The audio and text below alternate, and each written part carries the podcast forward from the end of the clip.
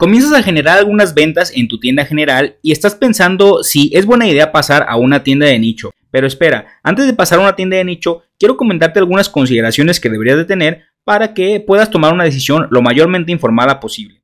Hola, ¿qué tal YouTube? Te saluda la nueva cuenta Raúl Valenzuela trayendo un nuevo video para este canal. Este video tiene que ver con la duda que muchas veces nos llega sobre si debemos empezar con una tienda de nicho o con una tienda general. Si tú has seguido los videos que yo he subido a mi canal, he explicado las diferencias entre las tiendas generales y las tiendas de nicho. Y no solo eso, sino que he explicado las ventajas y desventajas de cada una de ellas. Para ser más conciso, en este video voy a explicar una situación que ocurre frecuentemente cuando comenzamos a vender en tiendas generales, ya que como recordamos, las tiendas generales nos permiten probar diferentes productos en diferentes categorías, sin estar atados a un solo nicho. Y siempre llega un momento en que los productos que estamos probando, un producto destaca mucho en una tienda general y por ende siempre nos llega la disyuntiva sobre si hacer una tienda de nicho sobre ese producto. En la realidad, una tienda de nicho es recomendable ya que se presentan porcentajes de conversión más altos que en las tiendas generales, pero debes de cuidar ciertos elementos antes de tomar esa decisión para pasar a una tienda de nicho. ¿Cuáles elementos? Quédate hasta el final de este video y te los voy a explicar. Ok, con la pregunta que vamos a iniciar es, ¿debo abrir una tienda general o una tienda de nicho? Si tú has venido siguiendo los videos que yo he subido en mi canal, eh, yo he mencionado las diferencias entre tienda general y tienda de nicho, así como las ventajas y desventajas que tiene cada una de ellas. Eh, yo siempre he comentado que si eres principiante, inicia con una tienda general. Específicamente si aún no sabes qué vender y mucho menos sabes en qué nicho enfocarte. Y para eso yo creé el siguiente escenario. Supongamos que en este escenario existe la persona que le vamos a llamar la persona X. Y esta persona abre una tienda general comienza a probar 20 productos y entre esos 20 productos encuentra un producto con potencial para escalar.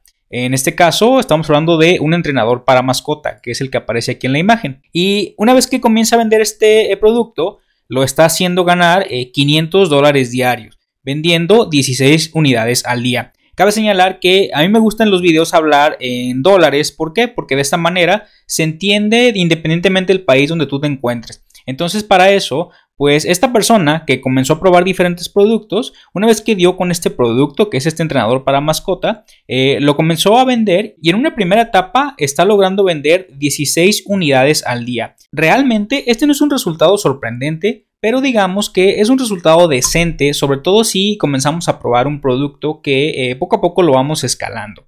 Entonces, esta persona, la persona X, él o ella, vende este producto consistentemente a un ritmo de 16 unidades diarias. Entonces, al final de mes genera 15 mil dólares mensuales, con un total de 480 unidades vendidas. Siguiendo con este escenario, la persona X escucha que un experto le dice que debe de crear una tienda de nicho separada, que gire alrededor de este nuevo producto que comenzó a vender o cambiar su tienda existente en una tienda de nicho, específicamente en una tienda de nicho para mascotas, porque recordemos que este producto es de mascotas. Entonces, ante esta disyuntiva, la verdad es que suena bien, pero comenzar una tienda de nicho toma tiempo y eso es lo que nadie te dice. Y te voy a explicar con qué es con lo que se va a enfrentar al pasar a una tienda de nicho. Y de igual manera, te voy a explicar qué es lo que debería de hacer antes de migrar a una tienda de nicho.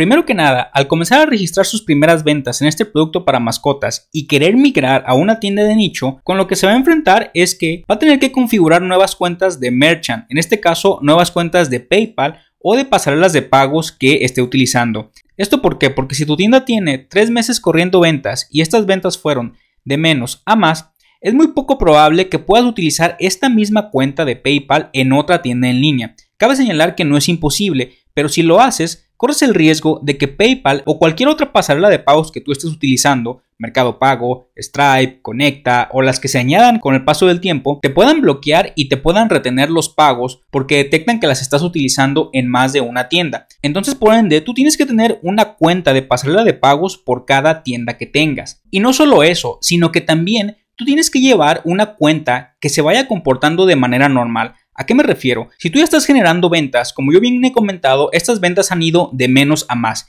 Si súbitamente tú abres una nueva cuenta y comienzas a generar ventas de forma casi inmediata al primero, segundo, tercer día y de una forma ya más avanzada que como comenzaste en las primeras semanas, también tienes el riesgo de que las pasarelas de pago detecten que es un comportamiento irregular. Entonces, por ende, te pueden retener los fondos de tu cuenta con la que estás cobrando tu tienda en línea. De igual manera, tú puedes estar pensando que vas a utilizar una cuenta de una pasarela de pagos para dos, tres o más tiendas que tú puedas tener.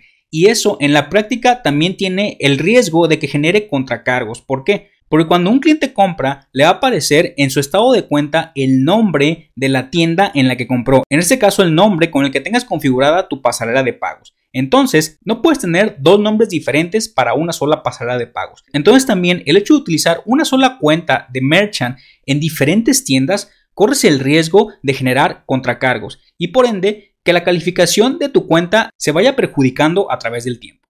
De igual manera, vas a tener que crear un nuevo administrador de anuncios y esto en la práctica no es nada complicado, pero en la realidad es que se comportará diferente al anterior, ya que en el anterior fuiste recabando data poco a poco y es poco probable que un nuevo administrador de anuncios se comporte exactamente igual que el anterior que ya tenías trabajando. Entonces esto también es un riesgo latente que debes de tener en cuenta. A su vez, vas a pagar nuevas tarifas de hosting, más dominio, más email, ya que como estamos hablando de una nueva tienda, son tarifas independientes porque es un nuevo escaparate de venta. Entonces también debes de tenerlas consideradas adicional a que debes de tener considerado en que debes de crear un nuevo nombre para tu tienda, un nuevo logotipo, un nuevo dominio, un nuevo branding y todo esto toma tiempo. Entonces, por ende, no es tan rápido como se pudiera pensar el pasar automáticamente de una tienda general a una tienda de nicho. De igual manera, vas a tener que pagar una nueva suscripción de Shopify adicional a nuevas tarifas de apps que tú utilices, ya que volvemos a lo mismo, va a ser un nuevo escaparate de venta y por ende van a ser tarifas independientes en esta nueva tienda. Y por último, vas a tener que rehacer todas las automatizaciones de email desde cero. Si tú has visto otros videos de mi canal, yo he enseñado cómo hacer automatizaciones para recuperar carritos abandonados, aumentar el ticket promedio de venta y una serie de secuencias que se crean en email para aprovechar de forma muy profunda lo que es el email marketing. Entonces, cuando tú vas a hacer una tienda desde cero, tendrías que rehacer todas esas automatizaciones de email desde un inicio. Ahora, no quiero que pienses que pasar de una tienda general a una tienda de nicho es complicado, sino que primero lo que la persona X debería de hacer es no abrir una tienda de nicho aún, ya que hay una serie de pasos que yo le recomendaría primero hacer antes de definirse por un nicho en específico. En este caso, si la persona X obtiene al menos dos productos validados dentro del mismo nicho y mil ventas en total, entonces puede considerar abrir una tienda de nicho sobre mascotas. ¿Por qué? Porque de esta manera se va a dar cuenta que este no fue un producto como resultado de la suerte, sino que en realidad el nicho tiene un potencial. Entonces, por ende, yo lo que le recomiendo es probar primero otros dos productos y después de hacer las pruebas de validación, si estos productos resultan con potencial para ser vendidos, debe contabilizar en total mil ventas y entonces de esta manera dar el siguiente paso a formar su tienda de nicho. A su vez, también le recomiendo crear lookalikes al 1% de compra de las 480 ventas realizadas que ya hizo con el primer producto, en este caso el producto para mascotas. Y también probar otros productos en el mismo nicho, que estamos hablando que es el mismo nicho de mascotas. A este punto, el llegar a estas 480 ventas realizadas quiere decir que ya gastaste en pauta publicitaria, quiere decir que ya gastaste en comprar información. Entonces, por ende, esta información la puedes utilizar para probar otros productos siempre y cuando estén en el mismo nicho que sea de mascotas. Y de esta forma puedes sacar ventaja a lo que ya invertiste en publicidad hasta este punto. A su vez también algo que recomiendo antes de comenzar a construir una tienda de nicho desde cero es poder agregar recomendaciones de colección de productos al fondo de la página del producto mismo. ¿Esto qué es?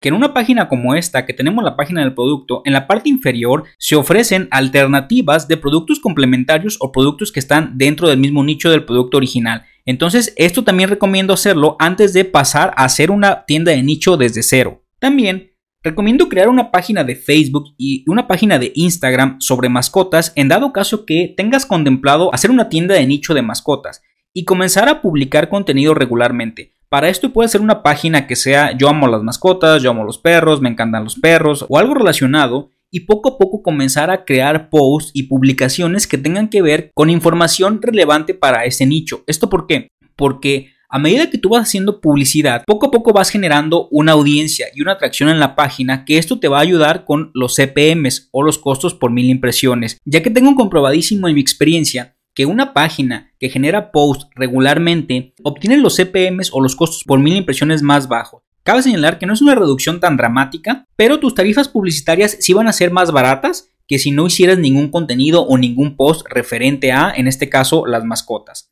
Y por último, recomiendo crear un nuevo administrador de anuncios y compartir el pixel y los lookalikes.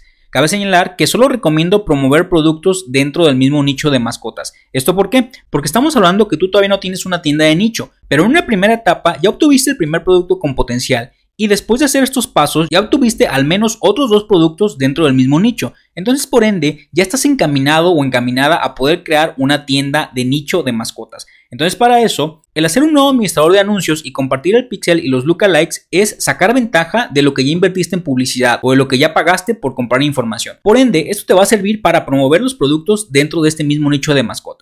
Y por último, para complementar, algo que te quiero comentar es que hay una serie de consideraciones que debes de tener antes de crear una tienda de nicho, pero si haces las cosas bien, las tiendas de nicho generalmente obtienen los porcentajes de conversión más alto y por ende generan más ventas. Y también quiero que sepas que es importante no apresurar las cosas, porque también puedes correr con el riesgo de que te puedan retener tus fondos en la pasarela de pagos que ya estás utilizando. He tenido un par de casos en mi curso de estructuras para e-commerce, donde al comenzar a generar ventas considerables en tiendas generales, en un par de ocasiones algunos estudiantes automáticamente han pasado a tiendas de nicho y se han llevado sorpresas porque han comenzado a escalar casi de forma inmediata en dos o tres días y algunas pasarelas de pago les han llegado a retener sus fondos por el aumento tan precipitado en ventas, ya que en este caso estamos hablando de cuentas nuevas que se generan para tiendas nuevas. Entonces, por eso quiero que tú tengas cuidado y que cuides todos estos detalles. Y por último, te invito a suscribirte a mi canal. Te dejo aquí también el botón para que lo puedas hacer y una serie de videos que te van a ayudar a llevar las ventas de tu tienda en línea al siguiente nivel. Nos vemos en el siguiente video.